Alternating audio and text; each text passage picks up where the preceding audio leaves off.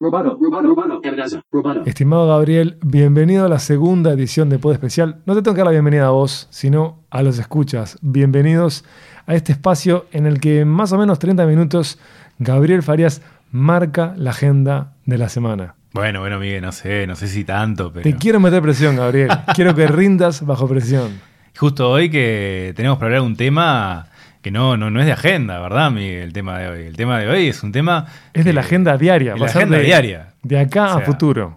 Eh, y yo te diría que hoy, capaz que si le podríamos poner un título a esta conversación, vamos a hablar de privacidad, seguridad en esta era del Internet de las cosas y el 5G, ¿no? Que tan dependiente es uno del otro, ¿no? El Internet de las cosas y el 5G y todos los problemas de, privacidad que, tienen. Me estás abrumando, Gabriel, esto es muy grande. es muy grande. No, eh, en, el sentido de que eh, para que el Internet de las cosas de una vez por todas explote eh, y que sea... Va a recrear el músculo del 5G. Exactamente, es por eso, digamos, ¿no? que el 5G es una tecnología que permite tener conectados múltiples dispositivos al mismo tiempo. Y estamos hablando de lo que... Volando. Lo que se prevé o un poco eh, la industria, lo que por donde está llevando las cosas, es que podemos tener una remera con sensores de temperatura, sensores de quién, sabe de qué diablo, y con, eh, la va a estar conectada a internet. O sea, cosas que hoy no, no nos podemos ni, imaginar, ¿no? Pero ya ha habido, yo qué sé, este, algunas eh, pruebas de, marcas de, indumentaria que ya han hecho ahí este, chiches, ¿no? Por ejemplo, creo que Levis hizo una chaqueta donde tenía una sección donde vos podías dibujar, hacer dibujos. Eh, entonces vos te conectabas con tu celular o la tablet y hacías dibujos en, la chaqueta. Este, entonces, bueno, las, cosas van a ir para, para ese lado. El tema está si para el nosotros. de la chaqueta, para el dibujo de la chaqueta. si nosotros. No te violentes, no grites. queremos, queremos o no ir para ese lado. Ese es el tema, ¿no? Que a veces, ah, no, se dice, no, porque el avance en la tecnología es imparable, es indomable, ¿a dónde vamos a parar? Pero guarda, este, se puede atrás, atrás de, la, de, los que hacen tecnología hay personas. Y hay políticas. Este, y hay políticas que eso está bueno un poco detectarlo y saber cómo, cómo funcionan esas cabezas para adelantarse a, lo que va a venir, ¿no? Sí, discutirlo y orientarlo como sociedad. Exacto, exacto. Pues ese es el problema. Las cosas no son hechas eh, la tecnología no es independiente del hombre, ¿no? Yo a veces tengo esa discusión, ¿no? De que, es medio como huevo o, la gallina, ¿no? Que es primero, ¿no? Si, si, si el avance tecnológico, ¿cómo es? Si el avance tecnológico o este, si es la tecnología que es la, la, adopta el hombre, ¿cómo, es la, Ahora se me fue, pero ¿cómo es? Si es la tecnología que... Este... Ese hamster quedó tirado en el laberinto. evitando la salida. Si es la tecnología del driver que este que, este, que, cambia, hace el cambio social. O es el hombre que cambia la sociedad, digamos, y no, no, no la tecnología. Y acá hay un marxista puro. Mira qué interesante. Que es el hombre que está atrás de la tecnología y no la tecnología per se es la que cambia la sociedad. Nunca te hubiera identificado con el marxismo. Podría decir que sos un materialista, pero un marxista vos. No, no, no, en absoluto, en absoluto. Pero bueno, dentro de ese paradigma, digamos, este, no creo que la tecnología por sí sola cambie la sociedad. Por lo menos no hoy. Por lo menos no hoy. Aún no, aún no. Así que, bueno, en ese marco que es un marco amplio con el que convivimos, es que se va a dar esta nueva edición de este pod especial que es sobre privacidad. Y bueno, y como decíamos, eh, en este mundo cada vez más complejo, si se quiere, creo ya me siento un viejo, ¿no? Diciendo no, no, estás reflexivo, mirando la nada. Sí, sí, este no. mundo este, complejo. Wow, cada vez el mundo que. Tengo miedo cuando llegue el momento en que yo no esté entendiendo para dónde va el mundo, ¿no? Que, que, que, eso. Este... Ah, pero bienvenido al club, soy presidente y pasar por acá. no, no, no, me refiero. Viste que eh, a los más veteranos le costaba pasar el mundo de, de, lo, de, lo, de lo mecánico a lo digital. Sí. ¿No? Y yo estoy viendo, bueno, cuál, cuál va a ser el gran cambio que saque lo digital y ahí yo voy a quedar perdido. ¿Eh? ¿No tenés ese miedo vos de quedar perdido? No, porque ya estoy perdido. Entonces, lo que estoy haciendo es disfrutando de donde me lleva el azar, pero en muchos aspectos estoy perdido. Y digamos, todo esto es un esfuerzo por volver a comprender y a orientar mi camino, porque tengo 40 años, Gabriel. O sea, cuando grabábamos antes tenía 39 y era todavía un joven que estaba en sintonía con el mundo y hoy soy una persona de 40 años abrumada. Bueno, yo, yo, yo tengo, este, de verdad, lo, lo pienso pila y digo, ¿cuál va a ser el cambio tecnológico que viene que me va a dejar afuera? Eso, es Quizás eso, nunca te que- quedes afuera. Quizás nunca. Esto quizás lo, hablo en serio, quizás haya Sí. un cambio en cómo se va educando a la sociedad que haga que nadie se quede afuera. Bueno, eh, en- eh, lo, lo que se dice ahora, ¿no? Ah, no, hay que enseñar a aprender. ¿no? Para no quedarse afuera, no hay que dar reglas ni nada, sino en ver cómo se, se aprende. Van gastando dos lugares comunes eh, desde que arrancó el podcast, te quedan dos más y afuera. bueno, la cuestión es esta, ¿no? Que antes era todo mucho más sencillo porque las cuestiones de privacidad estaban limitadas a la computadora. Sí. A la navega- el navegador de internet prácticamente era. Privacidad y seguridad, Y, y el router de tu casa, digamos, Sí. en todo caso, ¿no? Si tenías internet por wifi y no por, por conexión a internet.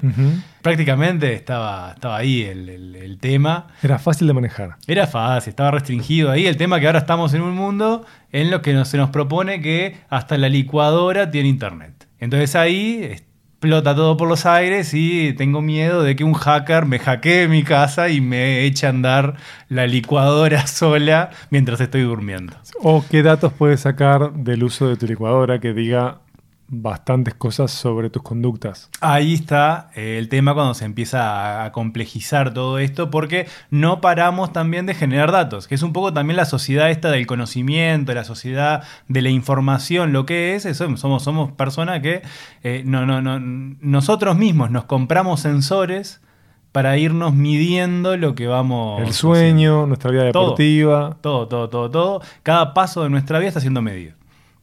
Entonces, eh, prácticamente hoy, y yo mismo lo estaba reflexionando, contando la cantidad de dispositivos que tenía yo, cada vez nosotros mismos estamos eligiendo no estar en ese mundo offline. Sí. O sea, dejar el mundo offline, eh, no sé, que no exista más. O sea, Bueno, cada vez va a ser más difícil según se proyecta el estar por fuera de la actividad online. Claro, claro, claro, claro. Y ahí, y ahí está el tema también, y esto tiene que ver con lo que hablábamos al principio, de que hay personas atrás de, de- los que hacen las aplicaciones y todo eso, y cómo se han comportado, si, si de verdad hay una ética eh, en cómo están armando todo este mundo, o no hay nada de ética y hacen lo que quieren. Y es también en el abuso, en los permisos para usar esos sensores, los sensores que, que nosotros tenemos, que nos piden ¿no? para, para- para usar. Entonces tenés aplicaciones que da, por ejemplo, ¿no? vos instalás una aplicación en el celular de fotos Sí, nueva te permite usar eh, y te pregunta, ¿no? cámara, audio. Eh, ahí está, te pregunta, bueno, ¿me, me permitís usar la cámara del celular? Y vos le decís, ¿cómo está? Está bien, es una aplicación de cámara. Y acceder a- a tus imágenes. Accedé. El tema es cuando la aplicación de cámara te pide acceder a tus contactos. Sí. Yo digo, ¿para qué diablos querés acceder a mis contactos o a mi calendario? Esperá, no, bueno, y eso pasa continuamente Sí. con, con las aplicaciones. Incluso también lo que pasa, por ejemplo, Facebook te dice, bueno, está, quiero acceder a tu micrófono. Y bueno, entonces te explica, bueno, quiero acceder a tu micrófono porque mientras estamos grabando este, un video, eh, te puedas grabar el sonido que estás emitiendo, ¿no? Está bien. Claro. Pero lo que no te dice Facebook es que además de ese uso, tiene otros usos. Entonces ahí se complica la cosa también un poco, porque Facebook puede acceder a tu micrófono aun cuando no estés usando la aplicación, por ejemplo. Entonces, bueno, y ahí entra un montón ahí de, de- de problemas. Pero ojo, también nosotros, eh, los usuarios, nos estamos dejando eh, hacer ese tipo de, de cosas. El problema radica en no entender cómo se da la transacción. Si uno comprende qué le da a la app o a la empresa a cambio del servicio, está todo bien, pero en la mayoría de los casos no comprendemos. Exacto. Y, y- y ahora, por ejemplo, hubo un cambio en el nuevo sistema operativo, la versión del año pasado del iOS, Sí, el sistema operativo de, de los celulares de Apple, sí.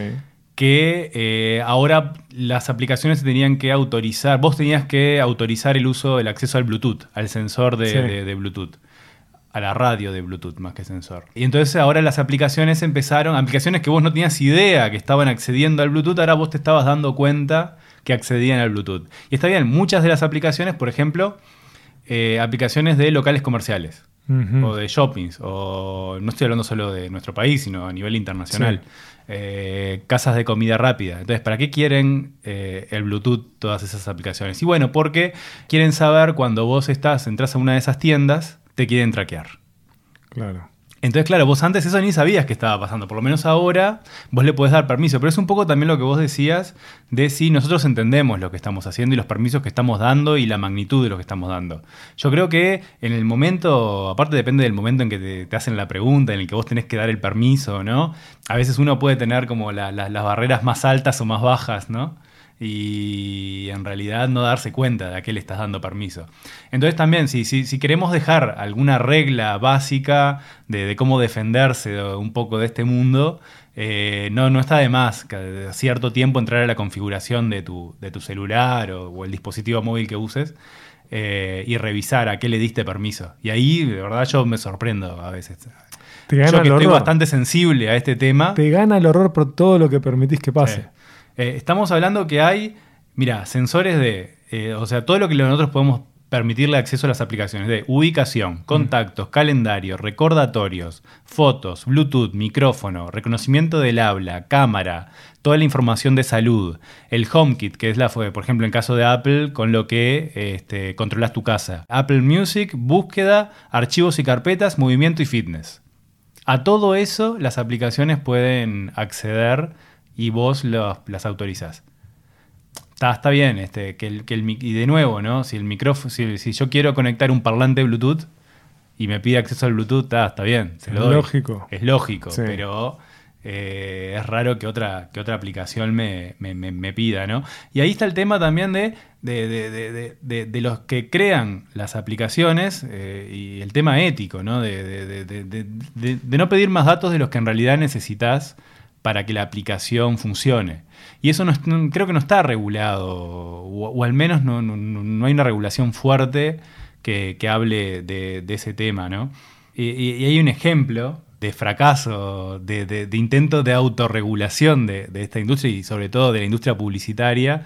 Hace como 5 o 6 años se puso de moda una opción en la configuración de los navegadores que era no me sigas, do not track. Era la, la- la opción. Entonces, supuestamente esto iba a funcionar porque eh, del lado de la industria de la publicidad y del seguimiento en, en Internet iban a hacer caso cuando un usuario eh, Sí, track tuviera- me, no me sigas, alejate. Iban a hacer caso y no te iban a traquear. Pero ¿qué pasó? Pasaban esa opción de largo. Entonces, por ejemplo, el año pasado eh, Apple decidió eliminar la opción de su configuración, porque claro, no tenía ningún sentido que eso estuviera ahí como opción.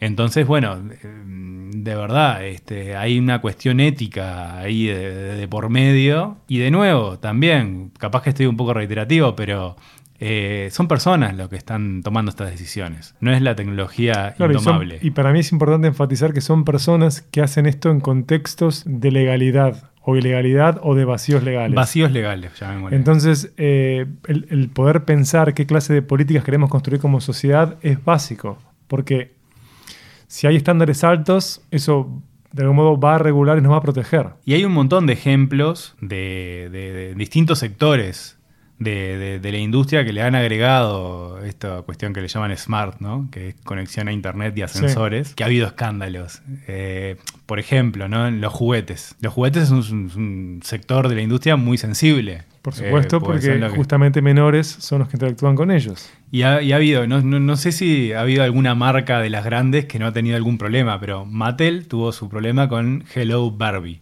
que era la Barbie que estaba conectada a internet y tenía un asistente de voz, o sea que vos le podías hablar a la Barbie y la Barbie te respondía. Pero claro, Oh, para, que eso, Dios. para que eso sucediera, esos datos tenían que viajar por internet, lo tenías que interpretar un servidor y Barbie respondía según lo que, lo que vos le decías. Eh, eso fue en 2015, ya hace muchos años, la Barbie esta se discontinuó por todos los problemas. eh, Pero de salió la. Alexa para niños. Porque yo Bueno. recuerdo cuando vivía en los Estados Unidos en 2018 que era muy normal ir a una casa en la que tenían eh, un, un Echo Dot para niño, que es la versión como más pequeñita del parlante inteligente eh, con esa interfaz de voz, Alexa, de Amazon, que lo que cambiaba es que estaban como cubiertos de una especie de espuma colorida Hmm.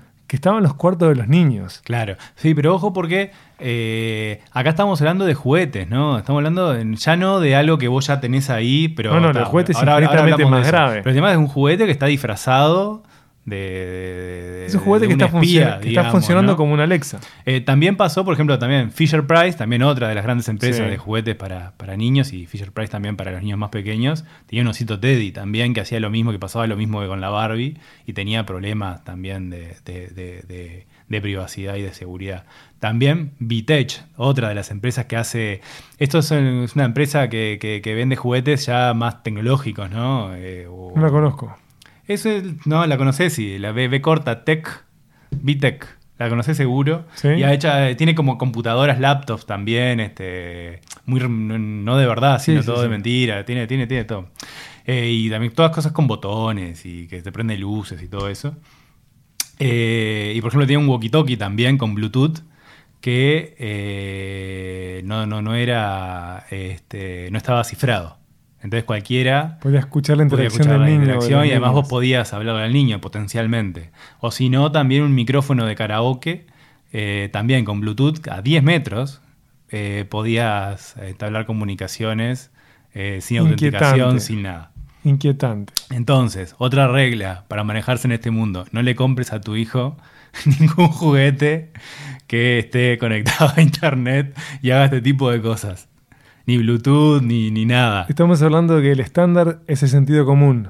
Exacto, sí, sí, sí. Está, como, como que, aparte, eh, eh, hay que confiar también en Las en marcas. las marcas, o sea, y ya ves que son, estamos hablando de marcas, pero de renombre, o sea, Bueno. estamos hablando de marcas, de las principales marcas del mundo. Apple ha puesto mucho énfasis en su solidez, a pesar de la culada de escándalos que viene teniendo en relación a eso, ¿no? El cuidar la privacidad de sus usuarios, supuestamente es uno de los argumentos, además de la belleza de los objetos de. Apple, es uno de los argumentos eh, para ir Claro. a comprar uno de sus productos. Claro. Y si se quiere, uno a veces también duda, ¿no? Porque no deja de ser una de las cinco grandes empresas de la tecnología y en realidad, eh, si se quieren mantener también ahí, este, algo tienen que... Uno, uno, uno piensa así, ¿no? Dice, ah, no, algo me, Eso lo algo me vos. están engañando, ¿no? Eso lo decimos, pero si la gente de Pero no, Apple pero quiere tiene hacerme figura, embajador, No, charlen. pero ¿sabes por qué? Pero ¿sabes por qué una de las cosas que te da la pauta de que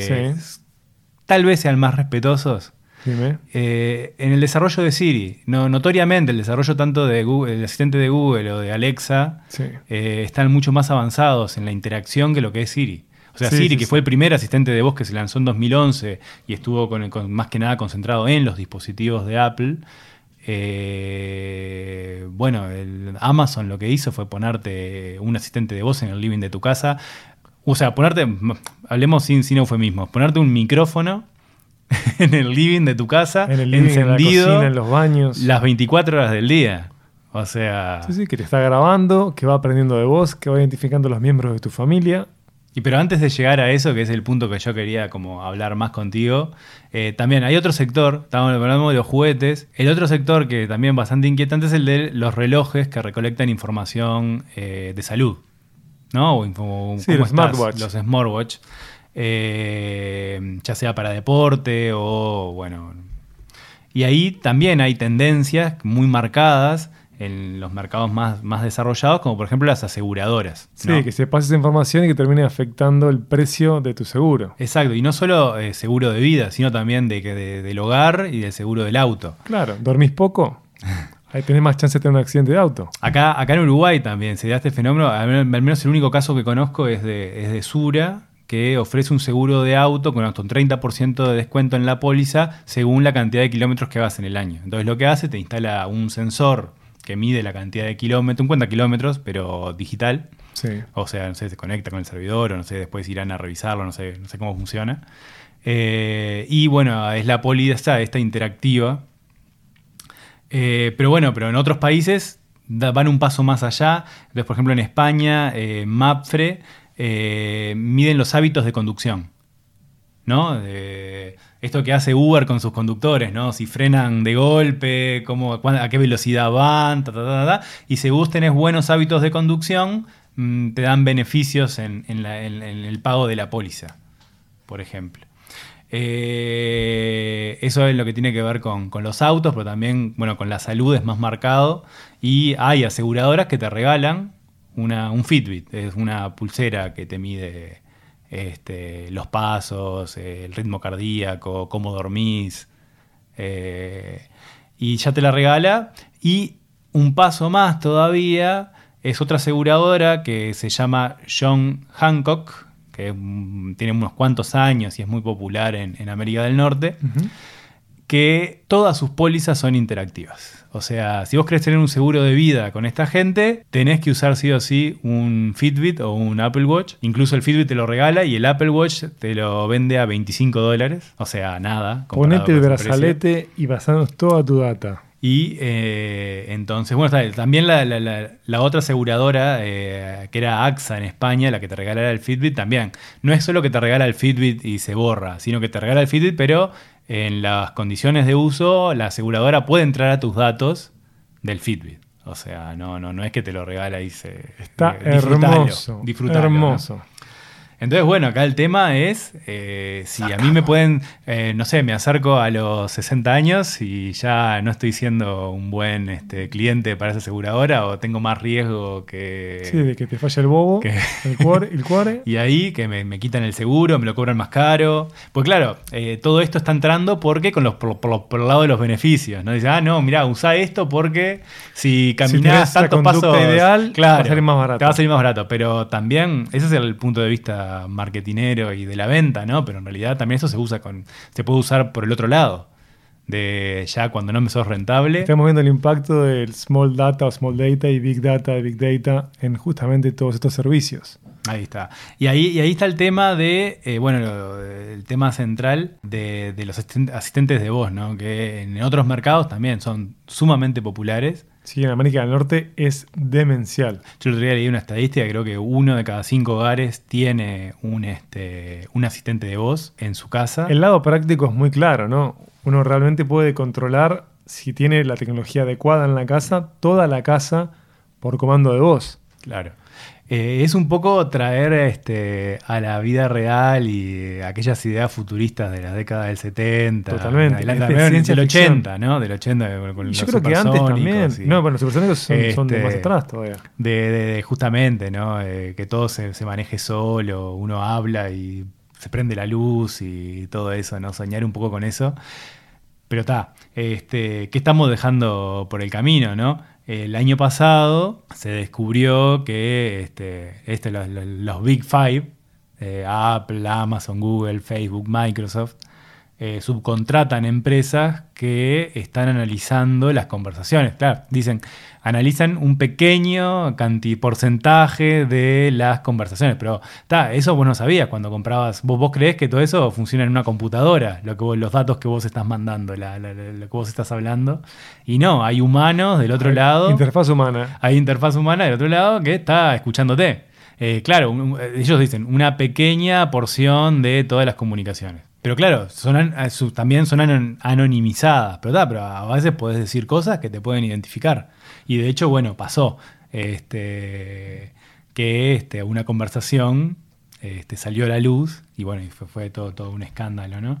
Eh, y lo que yo, a mí me parece también es que eh, nosotros como usuarios yo al menos eh, hablo por mí, no, no, quiero ser parte de un estudio de marketing permanente. No. Eh, estos estudios de mercado antes ibas a una consultora y se pagaban. Incluso a la gente que participa del estudio se le paga, o sea. Sí, hay una retribución. Por hay una retribución. Pero en este caso vos estás pagando dos veces. estás pagando por comprar este objeto y después estás pagando toda tu vida con tus datos. Exacto. Yo tengo una, un Ecodot que nunca me he atrevido a usar y me lo compré porque cuando estuve estudiando en Nueva York era como la cresta. Estaban todos, casi todos los medios experimentando qué cosas programar, qué clase de como apps, que no se llaman apps eh, en, audio, desarrollar para Alexa y para Google.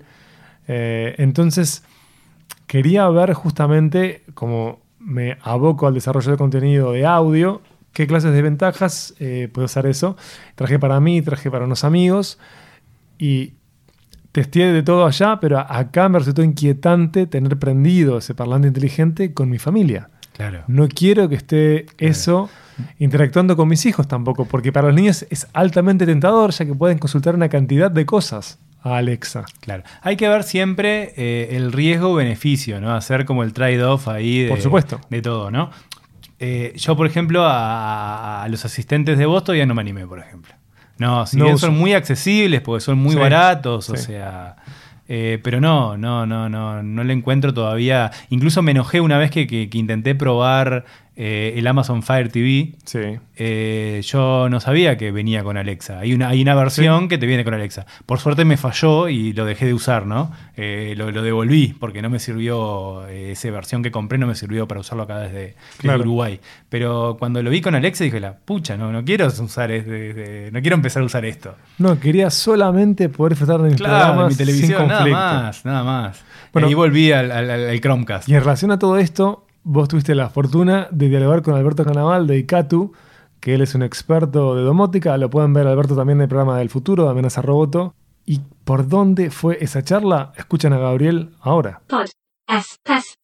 Yo en ICATU soy, trabajo como ingeniero de sistemas y a lo que me dedico es hacer la especificación, diseño y toda la implementación de los distintos módulos de software de domótica.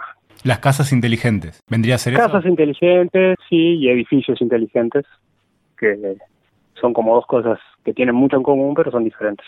Estábamos hablando con, con Migue sobre eh, los aspectos relacionados a la privacidad y a la seguridad de, de- de- de todo ese mundo, ¿no? Porque Ajá. hoy en día uno se puede comprar a través de Amazon o mismo acá en las tiendas locales en, en- en nuestro país eh, algún dispositivo y eh, tener cierto tipo de automatismo, ¿no? Eh, Sí. ¿Qué riesgos eh, tiene hacer eso? Hacerlo a mano, digamos, Sí. artesanalmente. Sí, Mira, si lo que no hacen los aparatos que te compres es salir a internet, o sea que queda todo en, en tu intranet interno, es el mismo riesgo que tenés en tu red local. Básicamente es tan seguro como tu red local.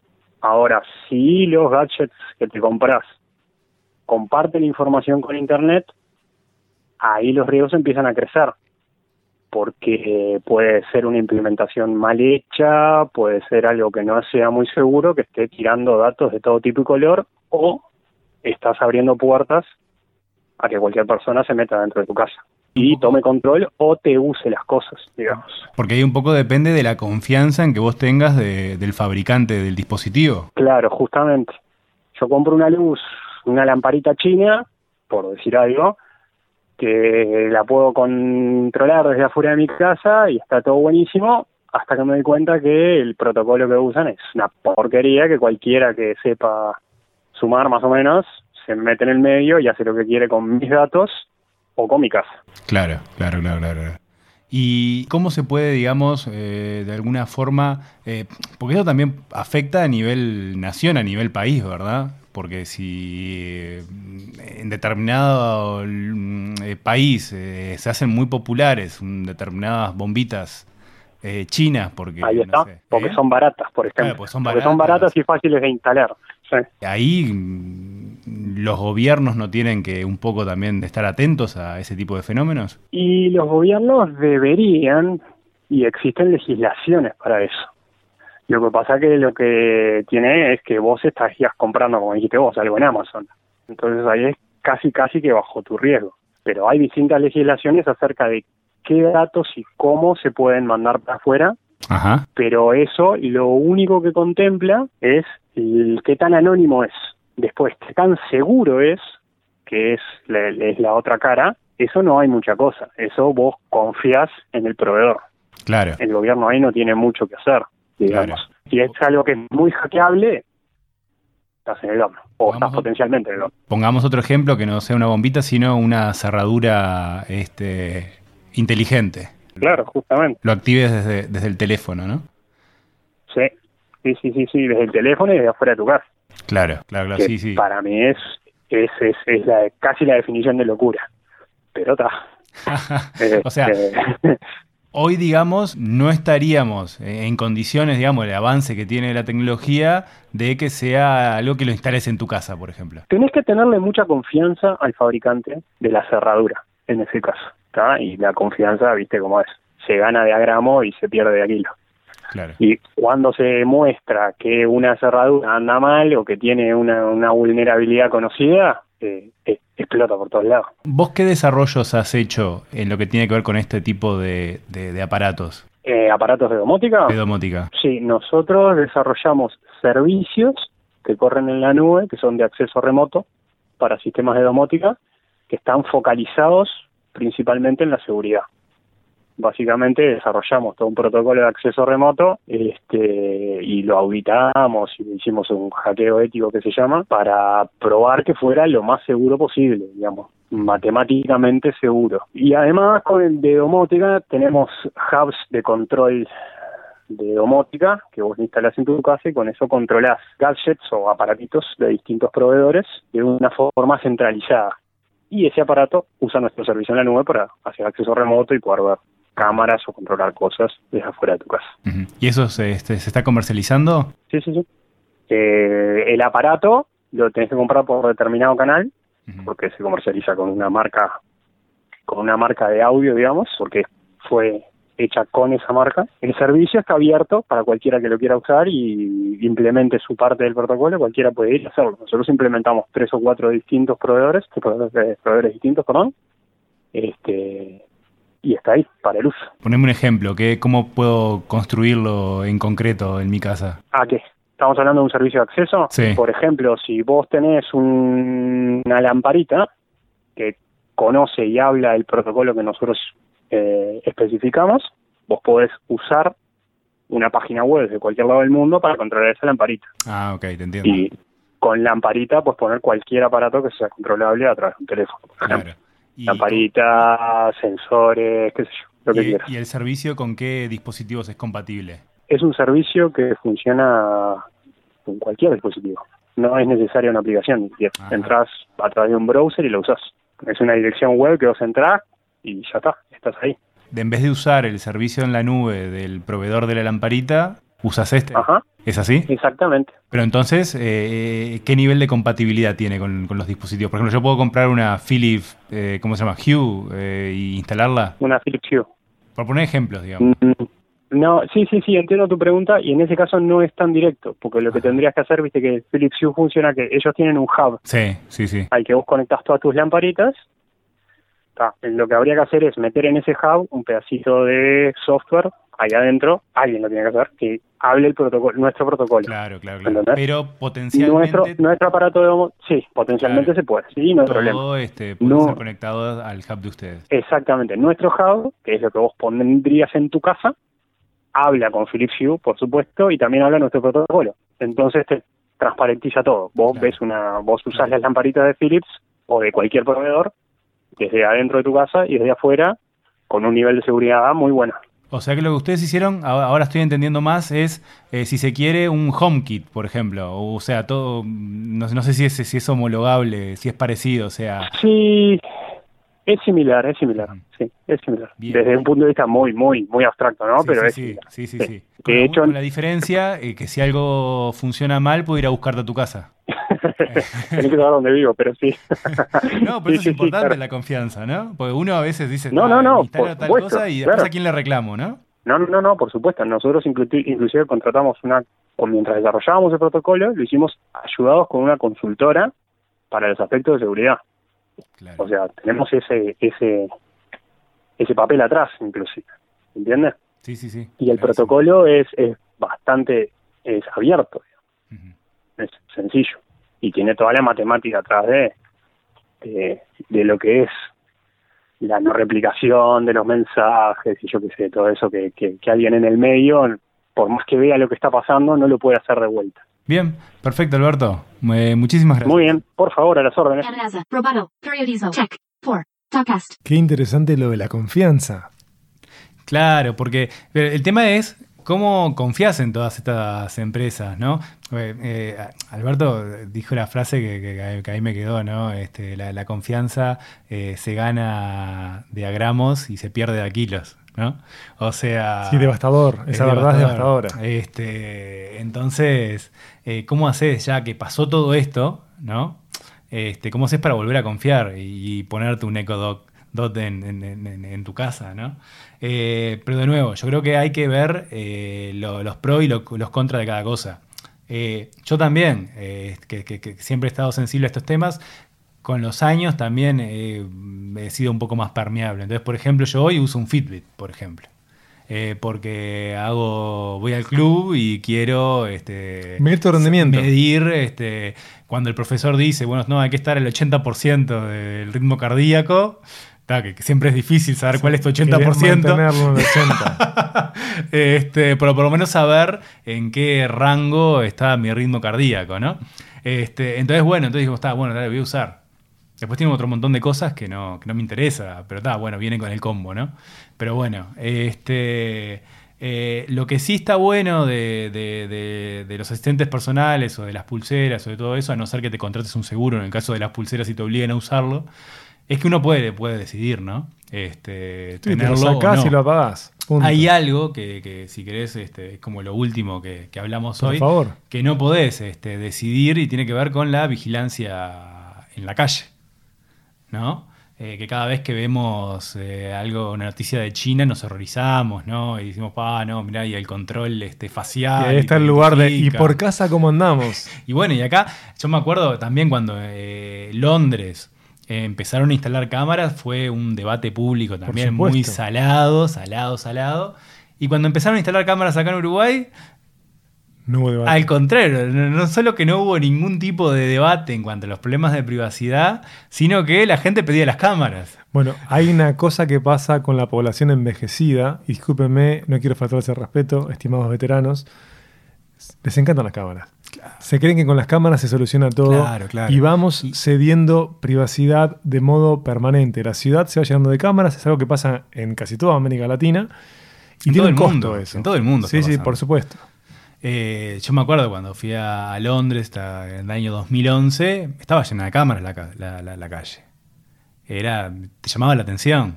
Bueno, hay una Este- cosa que me pasó ahora embarcando de Nueva York para Uruguay, es que en la aerolínea que regresaba, que era la TAM, estaba obligado en JFK a hacer el check-in con mi cara.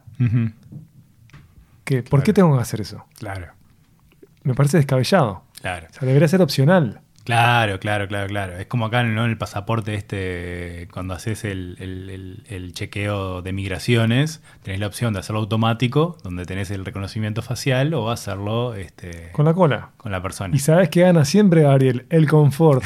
Y ahí está el problema, justamente que por abrazar el confort, que ellos saben que abrazo el confort y arbitrariedad, está el costo de qué cedemos y qué no cedemos. Exacto, exacto. Entonces, este, yo no, no sé, puede llegar en este, en este mundo distrópico del que estamos yendo, puede llegar el momento en que... Pará, ¿dijiste en un mundo distrópico en vez de distópico? Ah, ya estoy diciendo cualquier cosa, decís. ¿Ya tenemos que cerrar este capítulo? Lo cerramos cuando quieras. ya para cerrar, en síntesis, Gabriel, ¿con qué tenemos que quedarnos en la mente para considerar de aquí en adelante? Mira, si uno quiere estar lo más protegido y no tener ningún problema con esto, y no usemos esos productos. O sea, pero también eso es posible, eh, no usar cada uno de estos avances que, que están viniendo. Y no, yo creo que hay que usarlos, hay que ser consciente de lo que uno está usando y cuáles son eh, sus problemas, los problemas que tiene. eh, ver las configuraciones, ver lo que vos, la información que vos estás creando, cómo se está usando. Saber el origen del Saber producto origen. también. Y ahí este, uno decidir si lo sigue usando o no. Y, y- y si uno. Porque también, este, eh, como dijimos al principio, estamos llegando a un mundo en que vivir la vida offline se está volviendo casi que, que imposible. Entonces, está, tampoco es que uno nos tenemos que encerrar en nuestras casas y con el router apagado. No, no, tampoco es Y con las idea, bombitas ¿no? de antes, esas que, que te generaban 40 grados. Claro, claro. Entonces tampoco seamos, seamos bobos, ¿no? Pero este, hay un montón de, riesgos y cosas que tenemos que tener presentes. Bueno, estoy seguro que vamos a volver sobre este tema en el pod especial en el futuro porque no se puede zafar de, bueno, los debates en relación a la privacidad, a la seguridad y por supuesto algo que va a ser machacante en el año es el 5G. Así que Gabriel Farías, arroba Farías Tuitea, ha sido un gusto tenerte por acá nuevamente. Nos encontramos en una nueva edición del pod especial y los invito a que nos sigan en. Check.